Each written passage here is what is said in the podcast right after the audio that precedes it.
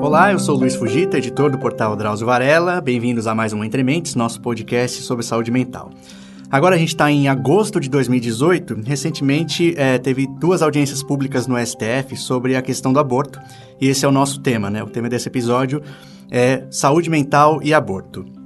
De acordo com a segunda pesquisa nacional do aborto de 2016, que foi uma pesquisa premiada, coordenada pela Débora Diniz, que é uma figura importantíssima nas questões relativas ao aborto no Brasil, é, essa pesquisa foi realizada pela ANIS, Instituto de Bioética, e pela UNB, Universidade de Brasília. E segundo os dados coletados, aproximadamente uma em cada cinco mulheres brasileiras até os 40 anos já realizou um aborto. Esse número, então, dá uma estimativa de que em 2015 tenham sido cerca de 416 mil mulheres né, que tenham realizado pelo menos um aborto. Então, pode ser mais de um, inclusive. A pesquisa coletou dados de 2.002 mulheres, mas ela se limitou a algumas populações, né? no caso, mulheres alfabetizadas entre 18 e 39 anos, de áreas urbanas do Brasil.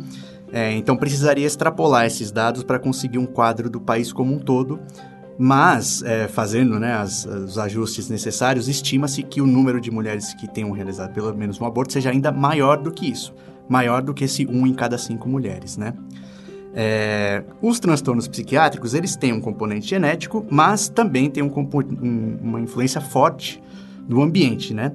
E a gravidez é um momento bastante particular da vida de uma mulher, que inclui muitas alterações fisiológicas, hormonais e também uma grande influência do ambiente, do quadro social que elas vivem, né? Nós temos uma legislação que autoriza o aborto somente em alguns casos, né? Que é o caso de se a, se a gravidez foi fruto de um estupro, em caso de anencefalia do feto e se aquela gravidez for um risco à vida da mãe. Todos os outros casos são criminalizados. E, além disso, né, o Brasil tem um, um quadro socioeconômico em que essa criminalização reserva oportunidades e destinos muito diferentes dependendo da mulher que a gente está falando. Para falar sobre esse assunto, né, que é o impacto dessa legislação que a gente tem atualmente sobre o aborto na saúde mental dessas mulheres, né, que engravidam e desejam abortar, a gente vai falar com a doutora Wilza Vilela, que é psiquiatra, livre docente em Ciências Sociais e Humanas para a Saúde pela Unifesp. Obrigado por ter por comparecer, doutora. É, doutora, então, né, a gente fez, fiz uma breve introdução sobre a situação que nós temos e eu tomei conhecimento do seu trabalho por uma matéria da Piauí que relata o, a história da Rebeca Mendes, né? Que foi uma moça que uhum. desejava realizar um aborto, ela não se encaixava em nenhuma das condições que é permitido e ela foi tentar legalmente fazer, mesmo fora dessas condições. E aí topei com seu nome e fui pesquisar seu trabalho. Gostaria primeiro que você dissesse, doutora, é, no seu trabalho, né? Que transtornos, né? Que impactos para a saúde mental uma mulher que deseja fazer um aborto e não pode é, o que, que, que pode acarretar para a vida dela, né? Para a sua saúde mental. Bom dia, Luiz. É um enorme prazer estar aqui, podendo falar desse tema que é muito caro, acho que para todas as mulheres, todos os profissionais de saúde. É, ainda estamos aquecidas pela audiência no STF, né? Sim. né? Que foi um exemplo magnífico de como as mulheres conseguem enfrentar algumas hipocrisias na nossa legislação.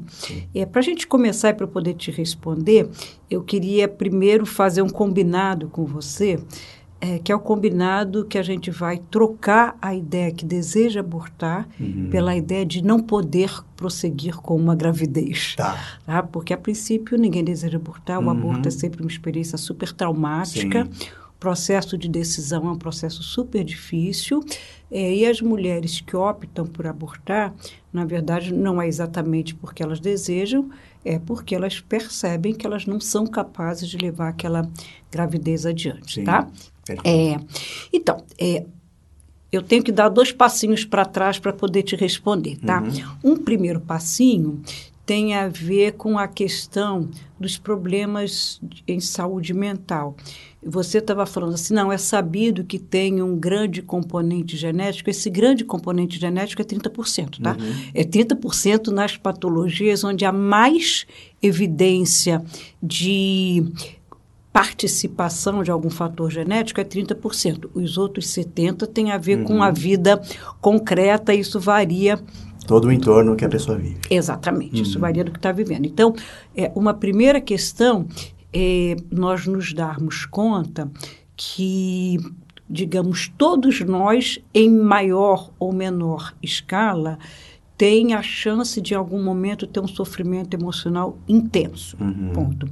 A gente tem que começar a pensar numa gravidez é, que é entendida pela mulher como não possível, né? Uhum. Toda gravidez, mesmo quando a mulher planeja, deseja e tal, porque uma coisa é planejar e desejar. Outra Sim. coisa é o momento que ela se descobre grávida, né? Sim. né? Porque o planejamento e o desejo são amplos, Sim. a gente não sabe a hora que vai acontecer. É um evento que entra na vida dela, né? Entra na vida dela e é para sempre. Sim. Né? Enfim, se você mantém a gravidez, é uma situação para sempre. Sim. Então, é claro é, que imediatamente no momento da confirmação da gravidez, da gravidez e durante toda a gravidez, é, a mulher o tempo todo se pergunta: serei capaz de ser mãe? Serei da, capaz de dar conta dessa tarefa? Uhum. É, isso é legal para mim? É, o meu parceiro é, vai estar comigo? Vai estar me amando? Sim. As minhas condições financeiras são dúvidas é, digamos, naturais, que, por um lado, indicam a própria responsabilidade da mulher em relação àquela criança, por Sim. outro lado,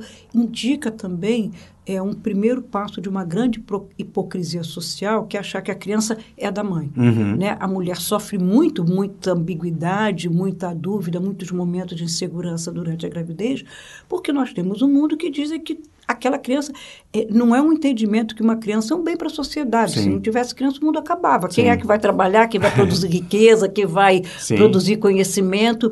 Então, ter um filho é uma tarefa social. Sim.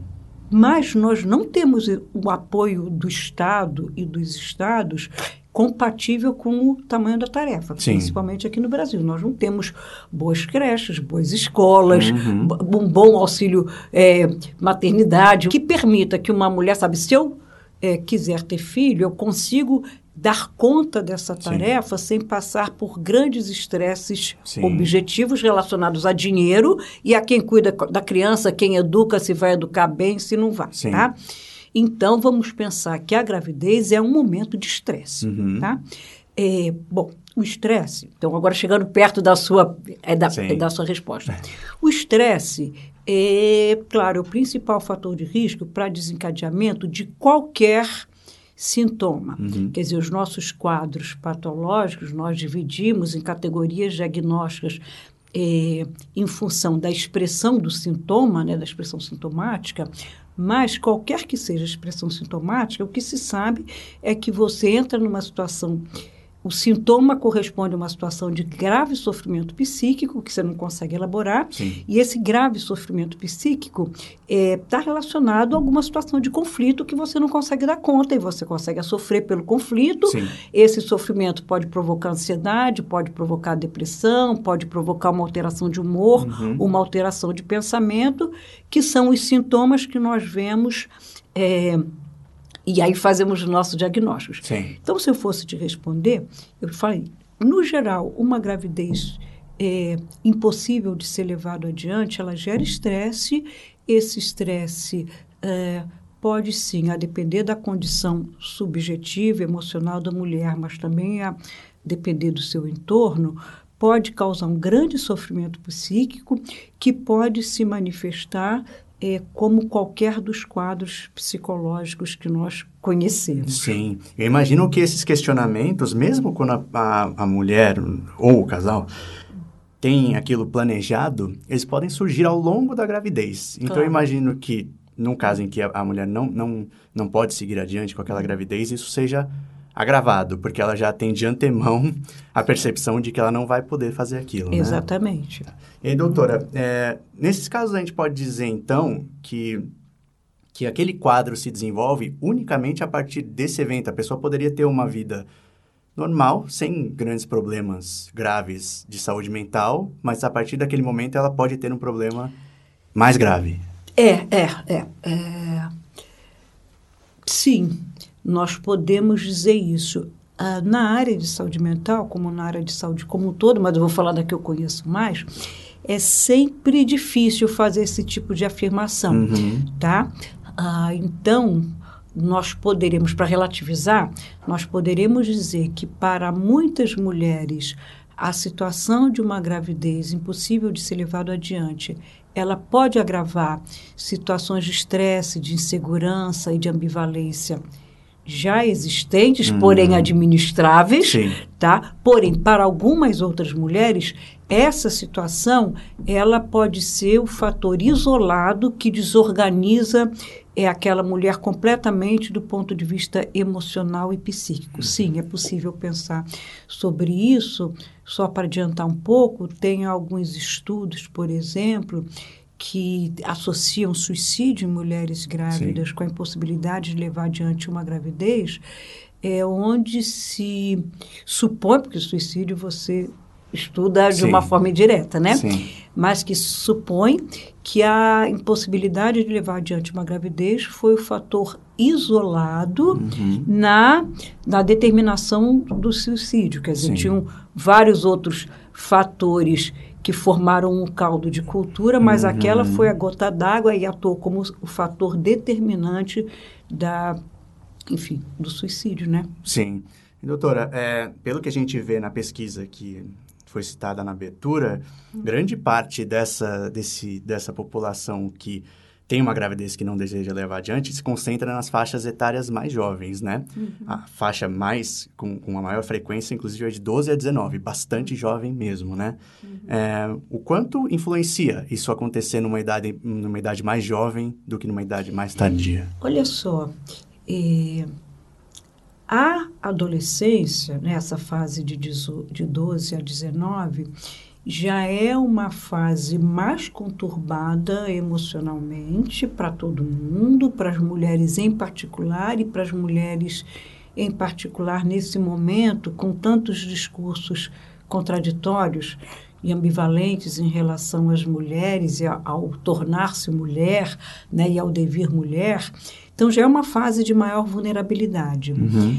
A gestação na adolescência, em parte por essa questão da inserção social das jovens, mas também pela dinâmica hormonal na gravidez e Sim. na adolescência, já aumenta muito essa vulnerabilidade. Então, uma gestação é, numa jovem é, sempre vai ter um impacto emocional muito maior, uhum. é, tanto pela questão social quanto pela questão hormonal, do que uma gestação numa mulher mais adulta. E se supõe que, enfim, uma gestação numa mulher jovem atualmente, ou seja, ser mãe é, antes dos 19 anos, mesmo que seja de classe média, classe uhum. média alta, que a família possa assumir o sustento da criança, a educação da criança e tal, mas sempre é uma certa interrupção numa trajetória de vida, Sim. já que hoje, né, na nossa sociedade, esse período antes dos 20 anos é um período ainda de formação. Você está se construindo para em algum momento virar adulto e aí poder ser pai ou ser mãe, né? É, então, é claro, você acaba que uma gestação nessa fase, ela é é um fator de risco, é um agravante para todas as questões psicológicas e psiquiátricas Sim. que as adolescentes sofrem.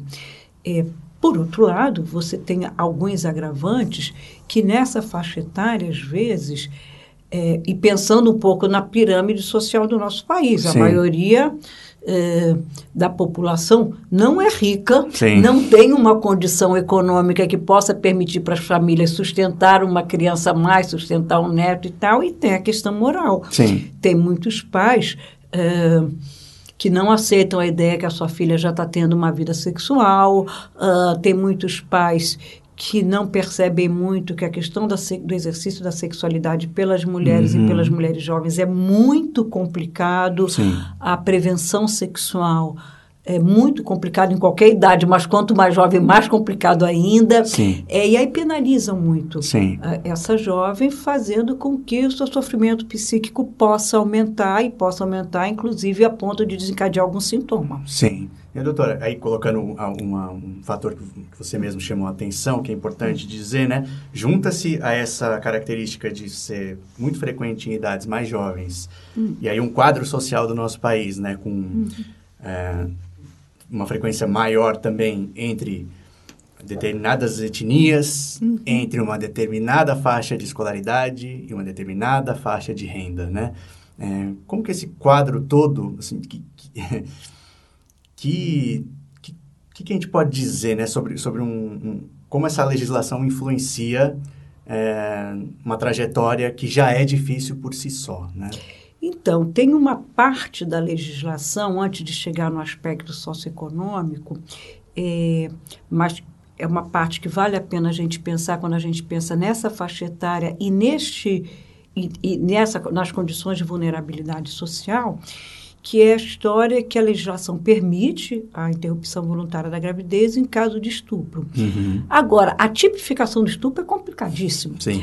porque é, às vezes complicado para as próprias mulheres, porque se você está é, digamos, uma jovem vai numa balada, ela tem 16 anos, ela bebe alguma coisinha, ou usa alguma substância, uhum. que sendo, independe de ser, se ela usou uma substância legal como álcool ou alguma ilegal, a gente sabe que rola solto, Sim. a gente sabe que toda a a legislação e a prática em relação ao uso de substâncias também é muito ambígua e contraditória e complicada. Sim. E, de repente, essa moça está mais vulnerável é, e chega um rapaz e a bulina, a toca, Uh, e de repente eles têm sexo e ela não tem nem certeza se ela queria ou não. Uhum. É, e muitas vezes ela não vai conseguir dizer se ela foi estuprada ou não, porque no nosso imaginário o estupro tem a ver com violência, pancada, é, ou é um estupro realizado Sim. dentro da família por algum familiar mais velho. Existe um cenário já criado, Exatamente. que é o, o, arquétipo do estupro é esse. Exatamente. Né? É aquele onde tem uma coisa de violência física, de um grave constrangimento.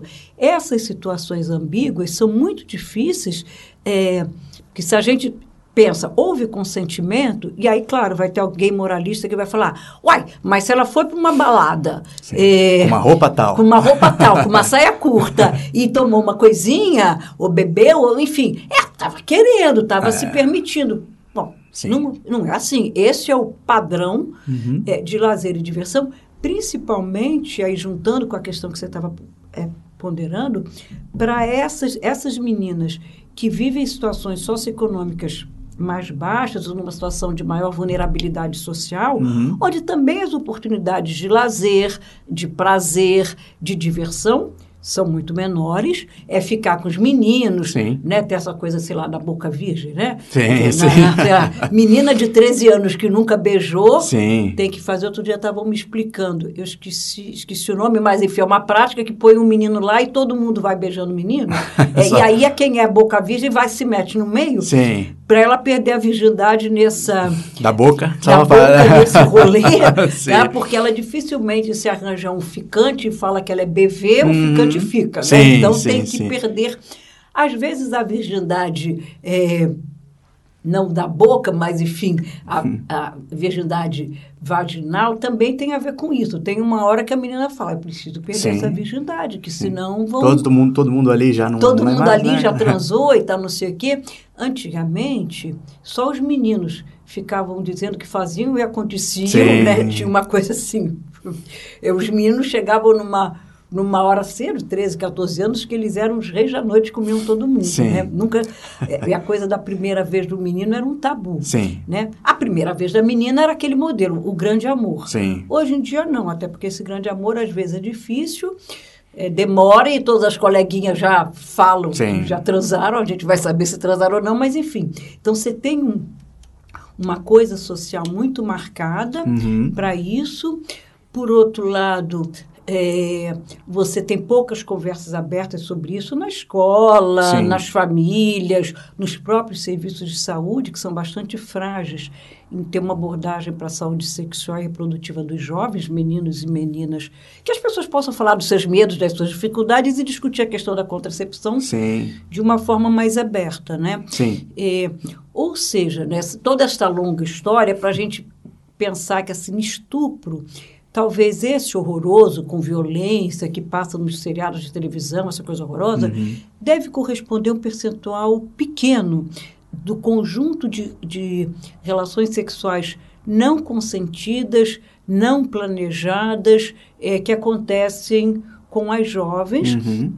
É, de tal maneira que até isso na legislação é muito frágil, né? Sim. Quer dizer, ela tem uma relação sexual que não foi exatamente consentida ou planejada, uh, mas ela às vezes tem dificuldade, não apanhou, não fez, tem dificuldade Sim. de dizer que foi estuprada. Se ela for procurar uma delegacia ou um serviço de saúde é, dizendo que foi estuprada, ela tem risco de ser maltratada, desqualificada. Sim, sim. E nem sempre o acesso à contracepção de emergência, que seria a grande alternativa para esses casos, uhum. nem sempre isso é um acesso fácil. Às vezes que as pessoas não têm informação, às vezes porque tem mito, ó, oh, uma bomba de hormônio, Sim. é uma irresponsabilidade. Quer dizer, ninguém pensa ao contrário. É, é pois é. Super responsabilidade, meu. Tive uma relação sexual não protegida, é. a primeira coisa é fazer alguma coisa para que isso não me traga problema, né? Mas não é um acesso muito fácil, Sim. às vezes é difícil na farmácia comprar, às vezes tem que pedir o dinheiro para a família, e como é que eu vou contar para a família para que, que eu preciso. E, por exemplo, a contracepção de emergência, para ser efetiva, tem que ser muito rápida. Uhum. Então, a menina tem que ter acesso ao dinheiro, tem que ter acesso a um serviço de saúde que esteja aberto, que forneça aquilo. Sim rapidamente. Ela precisa primeiro vencer a si mesma, né? Para procurar isso com tranquilidade. Exatamente. E, de, pus a cara ali para ir procurar isso, aí depois começam essas outras, esses outros desafios, né? Exatamente. É. E essa coisa que você falou é ótimo, porque para vencer a si mesma, é, precisa o discurso, o discurso sociocultural, Sim. nós, as nossas vozes, tem que ser claro de falar, você está certa, corre, corre e se previne, não é feio, não é Sim. é errado, não vai te fazer mal, muito melhor do que você deixar o tempo passar e eventualmente se ver frente a uma gestação uhum. que você não tem condição de ter, não quer ter nesse momento, não quer prosseguir, e aí ter que se haver com essa questão. Tá. Doutora, é, teve uma. Assim como a gente teve essas últimas audiências na semana passada, né? Duas uhum. audiências. No, na Argentina também teve, né? No, na verdade, não audiências, mas aí já votação no Senado, né? E teve uma fala de uma senadora argentina que me chamou bastante atenção que ela, ela votou a favor, né, da descriminalização, e aí ela falou, ah, eu ouço aqui dos colegas que votaram antes de mim contra, que em vez de descriminalizar o aborto, a gente precisa promover a educação sexual para que não seja nem necessário fazer o aborto.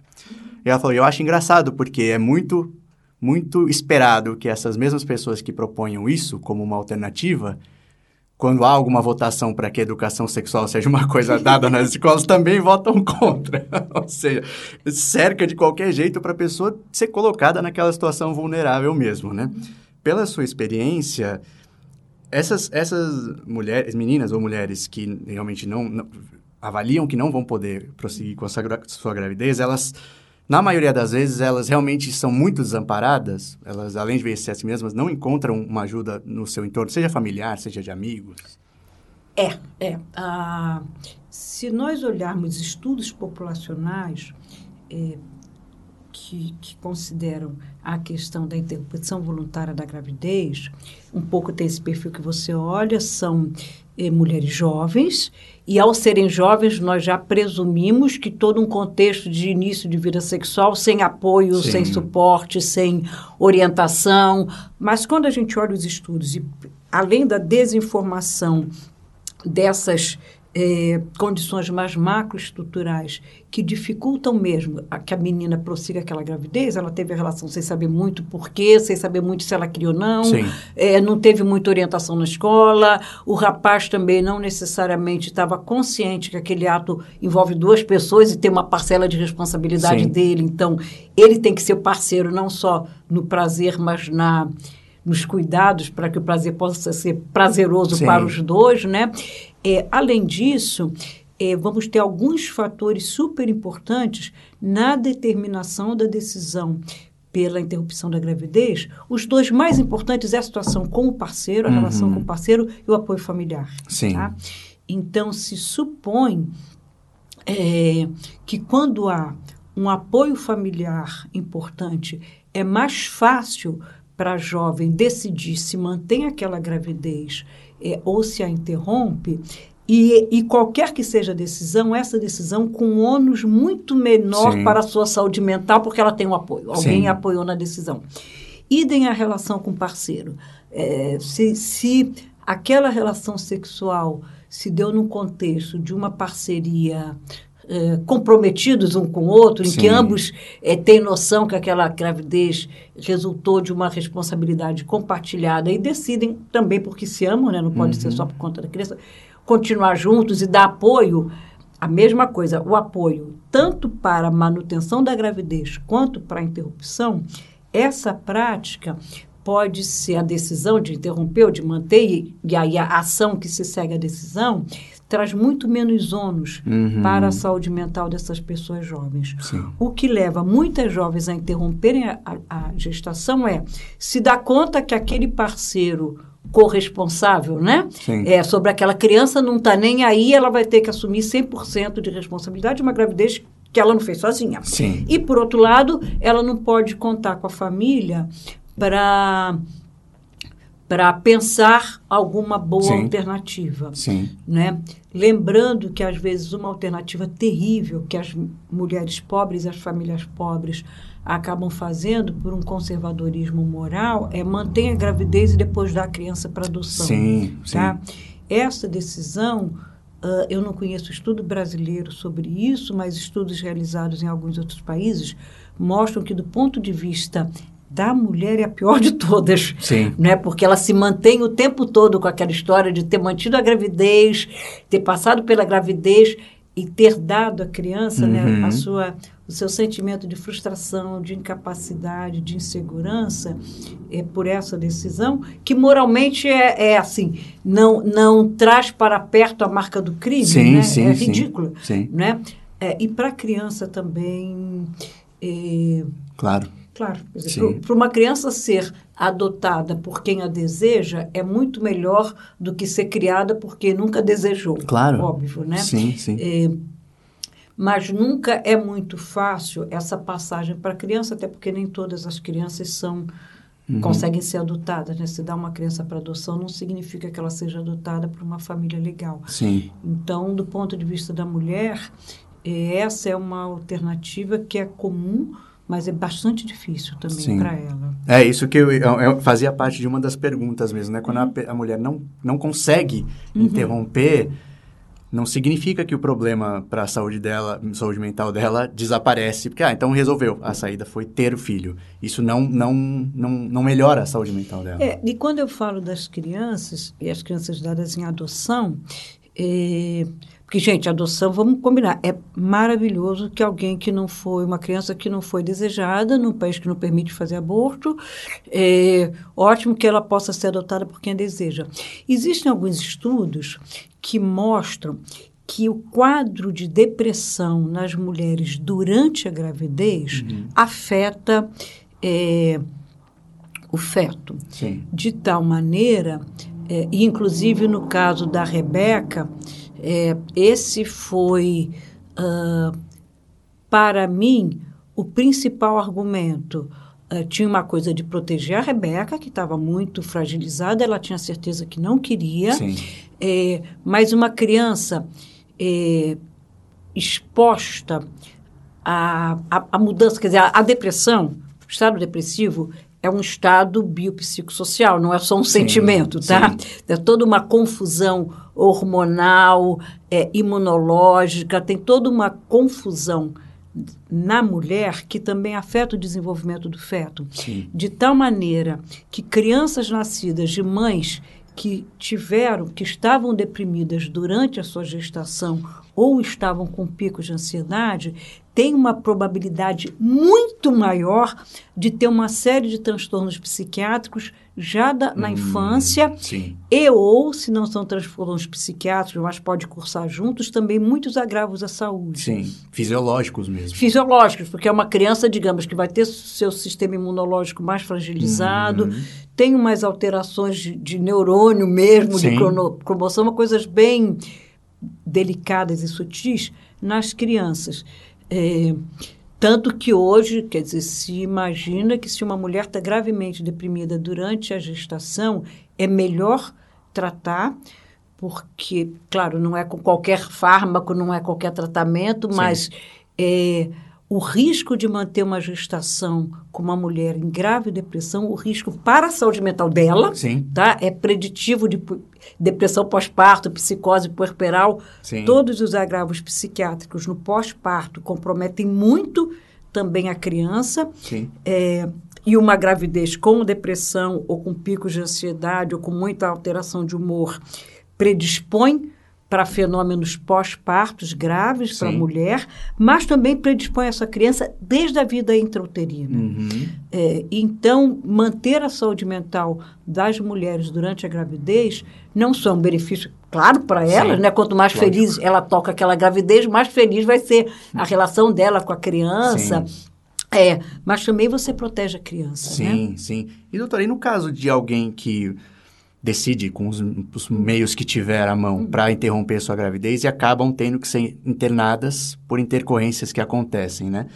Esse episódio de ter que ser internado por um procedimento que você tentou fazer, que era proibido, uhum. também tem uma influência, imagino, na saúde mental das mulheres? Mais ou menos, tá? tá?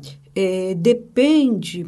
Bom, tem, tem, os estudos são muito controversos e quando a gente faz um estudo, exceto quando são estudos populacionais muito grandes Sim. e muito bem delineados. Que acompanham. Que acompanham uhum. durante muito tempo, uhum. para a gente poder tentar. É, retirar o fator subjetividade Sim. do pesquisador e valores morais do pesquisador. Sim. É, mas, é, enfim, mesmo quando você pega estudos bons, o, o que se tem, assim, o que se consegue observar é o impacto de uma hospitalização é, numa tentativa. Não, tem algumas que são mal sucedidas, mas algumas que são o procedimento é horrível. Por uhum. exemplo, você usa o, o, o Citotec, é, tem um quadro hemorrágico com cólicas fortes e vai para um hospital para terminar Sim. o aborto no hospital. Digamos, Sim. esse é o procedimento para as pobres.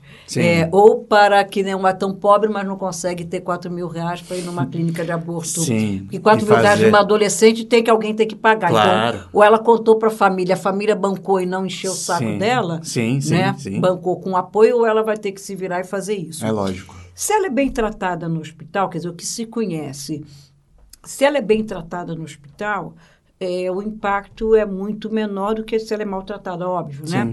É, é uma prática que às vezes acontece, infelizmente, ela chega com um aborto incompleto, a equipe já supõe, se ela é jovenzinha e tal, que é uma. Eu, se ela é jovenzinha, você precisa, jovem engravidou, já não devia ter engravidado, está abortando é porque tentou aborto, vamos deixar Sim. ela para ser a última, vamos deixar ela no pós-parto. Vamos ela, castigar a nossa punição. Ficar, exatamente, ela, vamos fazer uma punição. Então, é claro, se ela é, é extremamente punida, eh, naquela situação, para ela vai ser mais difícil superar. Uhum. No entanto, eh, esses eventuais efeitos ruins, eles tendem a, a serem atenuados com o tempo, principalmente se as razões eh, que a mulher naquele momento tinha uhum. para não prosseguir aquela gestação se confirma. Sim. Olha, o namoro se desfez mesmo. Ou, imagina, ele era um carinha que eu fiquei na balada, eu não sei nem quem era, qual, agora que eu tô adulta que eu vejo ele, Deus me livre Sim. dele como pai de meu filho. Ou, olha, consegui continuar estudando, toquei a minha vida, hoje uhum. eu tô feliz. Se eu tivesse uma criança naquele momento, ia ser um horror. Sim.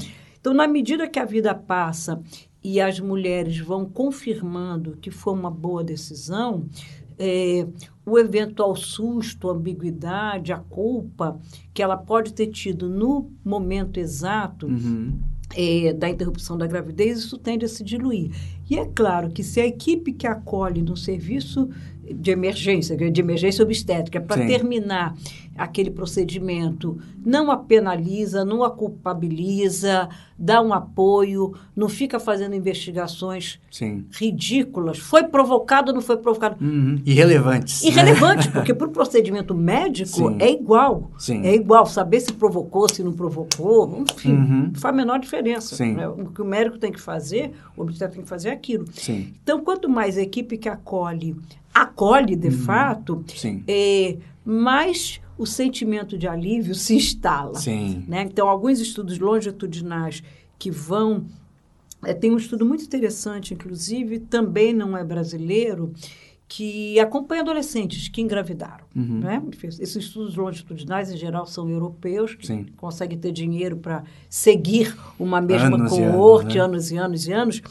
E é, e é super interessante, porque depois de algum tempo, quando você compara adolescentes que engravidaram e interromperam e adolescentes que engravidaram e mantiveram a gestação, se de imediato, né, quando você pega um primeiro momento entrevista e as adolescentes que interromperam tão confusas, ambíguas, um pouco culpadas e as que decidem não interromper tão felizes, dez anos depois tudo se inverte. As que Uhum. interromperam falaram "Uh, legal, que alívio, Sim. minha vida rolou, tive Sim. outros filhos depois, uma situação legal, sou uma super boa mãe e tal.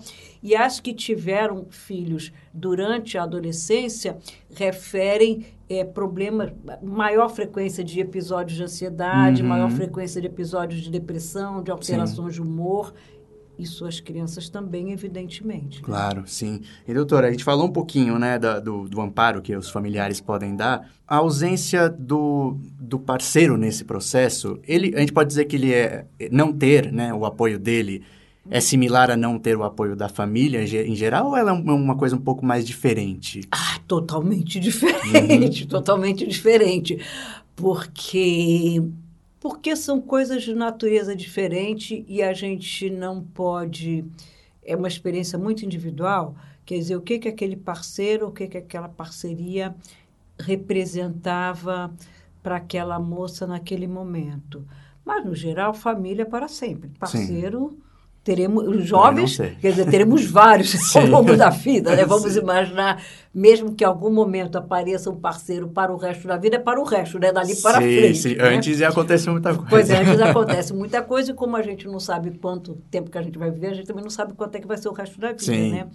Então, em geral, quer dizer, de imediato, nessa coisa do apoio do parceiro e apoio da família, os dois pesam igual, o parceiro pesa mais do que a família na decisão de manter ou não a gravidez, mas quando a gente olha essa coisa também dos estudos longitudinais que não são não são muitos, é, a gente vê que ter tido apoio da família naquele momento que ficou para trás, né, da decisão, foi mais importante porque a vida continua, Sim. né? E aquelas parcerias podem é, se desfazer ou não, e se o parceiro se mantém, em algum outro momento vocês podem decidir né, que agora é o momento de termos o filho, então você pode é, recuperar aquela experiência Sim, sim. né?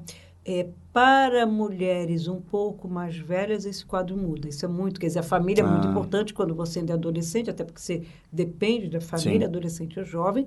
Para mulheres um pouco mais velhas e mulheres casadas, esse quadro muda, até porque a maior parte das interrupções voluntárias de gravidez no pra- país, quer dizer, as que mais causam complicação são entre as jovens, mas quando se estuda o conjunto Sim. das interrupções de gravidez são mulheres casadas com família constituída que têm dois filhos e não tem o terceiro, combina com o marido, interrompe, pagam Sim, por isso, claro. dá tudo certo. Sim. E aí essas mulheres a gente vê muito pouco, que elas têm menos complicações, têm menos intercorrências, é uma coisa mais... Quer dizer, tem mais suporte para que isso não, ter, não dê problema. Né? Sim. É, até, pa- parece até que a gente ensaiou, porque algumas Ah, perguntas foram em casa. A próxima era justamente essa. Que é, é, meio, é isso. Às vezes, por intuição, talvez a gente pudesse imaginar que não prosseguir com uma gravidez em um determinado momento da vida poderia influenciar negativamente no desejo futuro de ter filhos. Isso não acontece, então. Não, Né? não, não acontece não.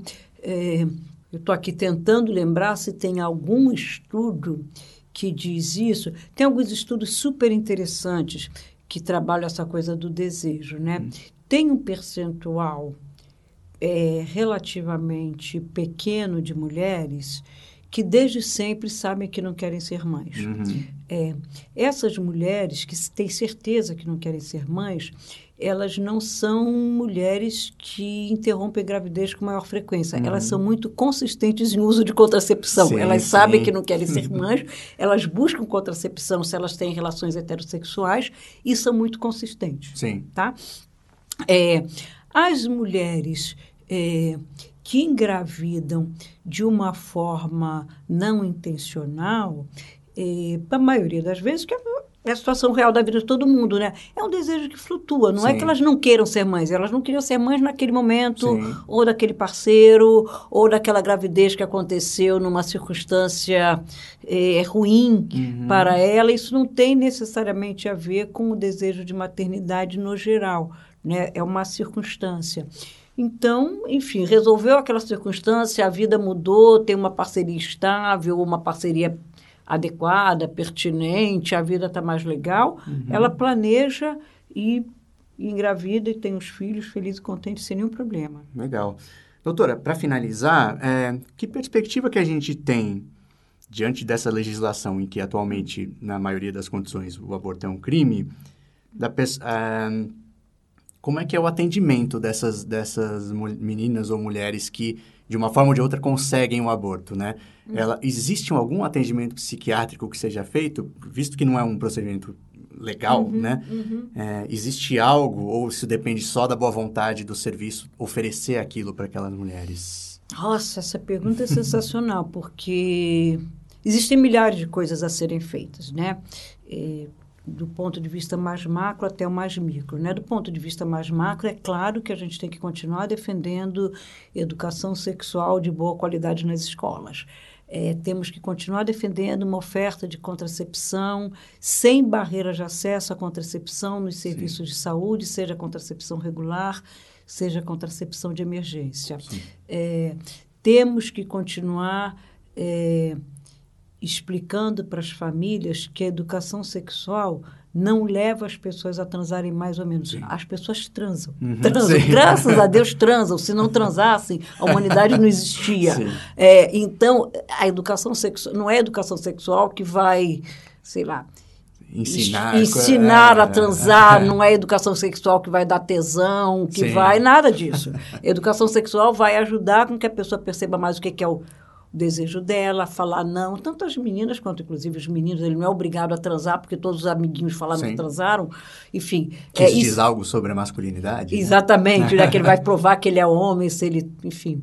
É, essa coisa é importante para todo mundo e é importante saber que se quer transar, é, o sexo tem consequências. Sim. Né? Então, você tem que estar sempre preocupado com as consequências do sexo. Isso do ponto de vista mais macro. Uhum. Do ponto, ponto de vista meso, né, institucional, é, eu acho que os serviços, quer dizer, essa coisa do discurso nos serviços, é essencial que nunca seja um discurso culpabilizador em relação aos... Os, os serviços têm que estar com portas abertas para essas jovens que, que de alguma maneira, eh, tentam interromper uma gestação e precisam estar no serviço de saúde para terminar o procedimento, para ser cuidadas.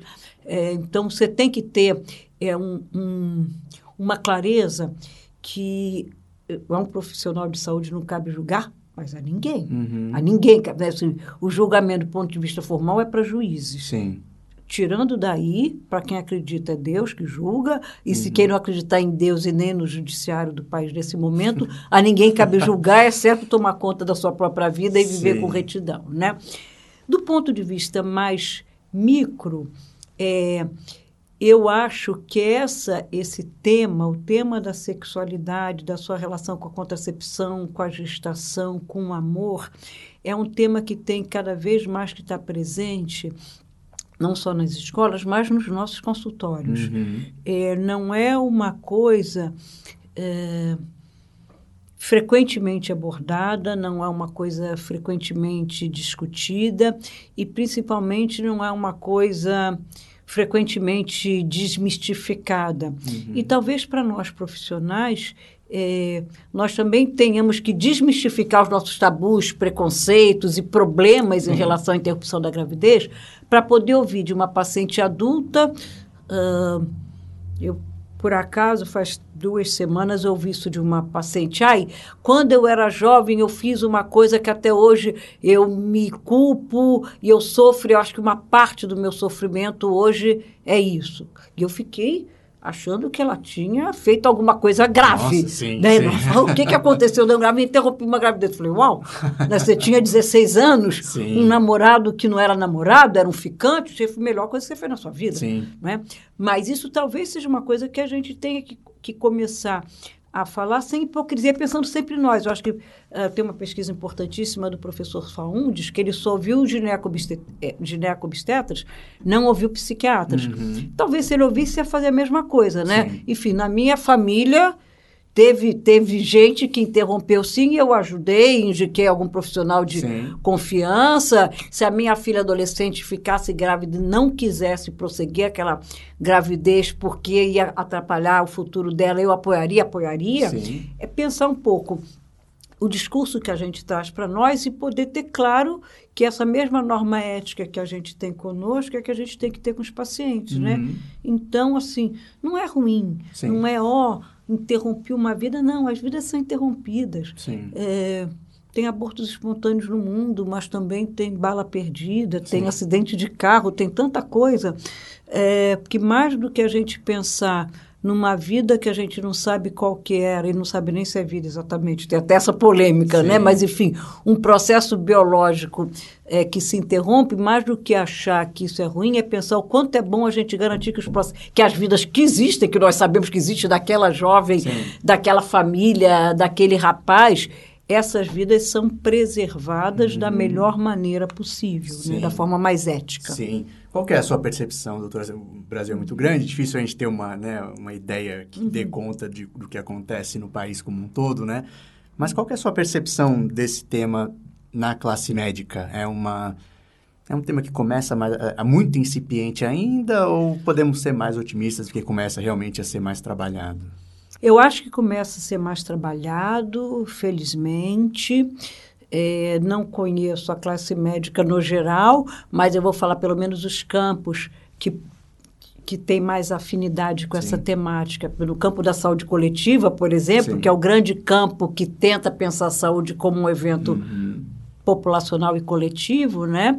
É, isso tem sido bastante discutido no último congresso da Associação Brasileira de Saúde Coletiva. Teve algumas diferentes mesas discutindo essa questão de uma forma maravilhosa, porque é, você tem várias questões, né? a questão econômica, nós estamos pensando no sujeito, mas Sim. também tem um sistema único de saúde, uh, que, por exemplo, é, é, muito mais barato para o sistema disponibilizar mais e mais contracepção de emergência Sim. do que fazer os procedimentos claro. para cuidado de, cuidado de gestações é, interrompidas de uma Sim. forma clandestina. Né? Até se a gente quiser ser muito pragmático, é, vale mais esse tipo de política. Exatamente.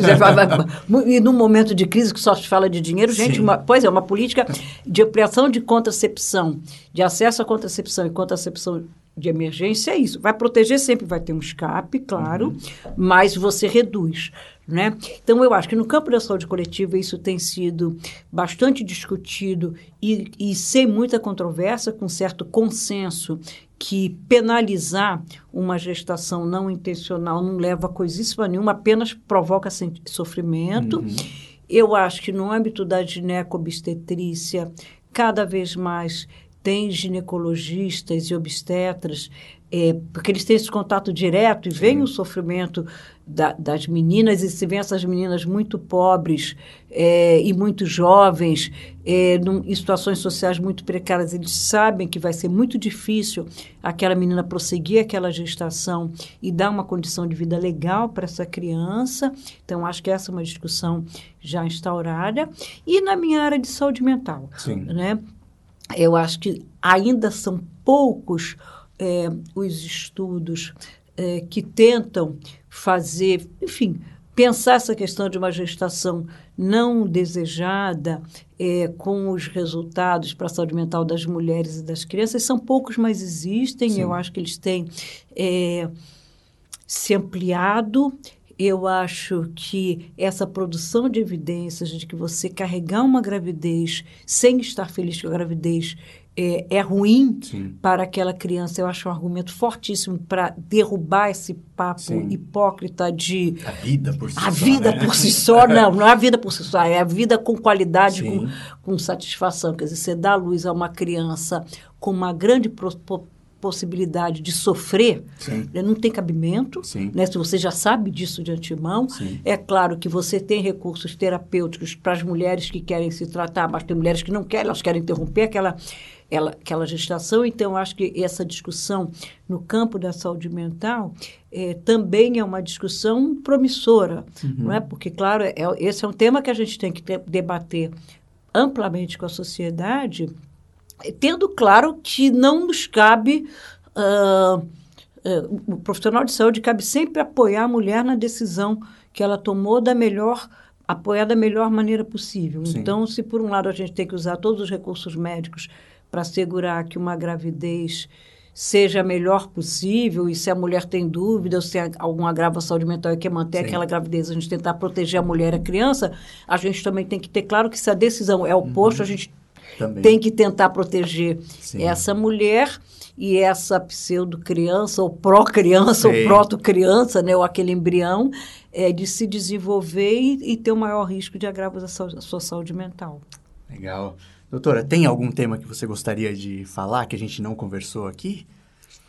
Olha, eu acho que não. Acho que a gente conversou bastante, acho que cumprimos bem com a tarefa. Eu acho que se eventualmente, como isso vai ao ar e algumas pessoas debatem, eu acho que eventualmente se alguém que escuta quiser aprofundar em algum outro tema, a gente fica à disposição. Legal, doutora. Esse tema é bastante caro para o nosso portal, né? A gente trabalha com saúde, mas é, alguns fatores sociais para a gente são muito importantes, né? Esse é um flagrantemente importante, né? Socialmente. E espero que essa entrevista, espero não, essa entrevista foi muito elucidativa, eu acho, para esse tema. Obrigado, viu, doutora? Muito obrigado a vocês, parabéns pelo trabalho. Obrigado.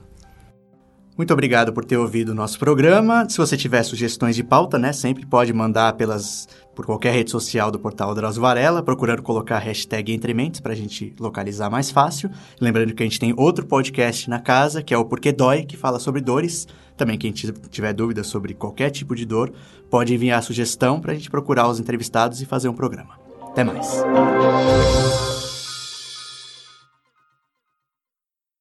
Esse podcast foi produzido por Guilherme Afonso.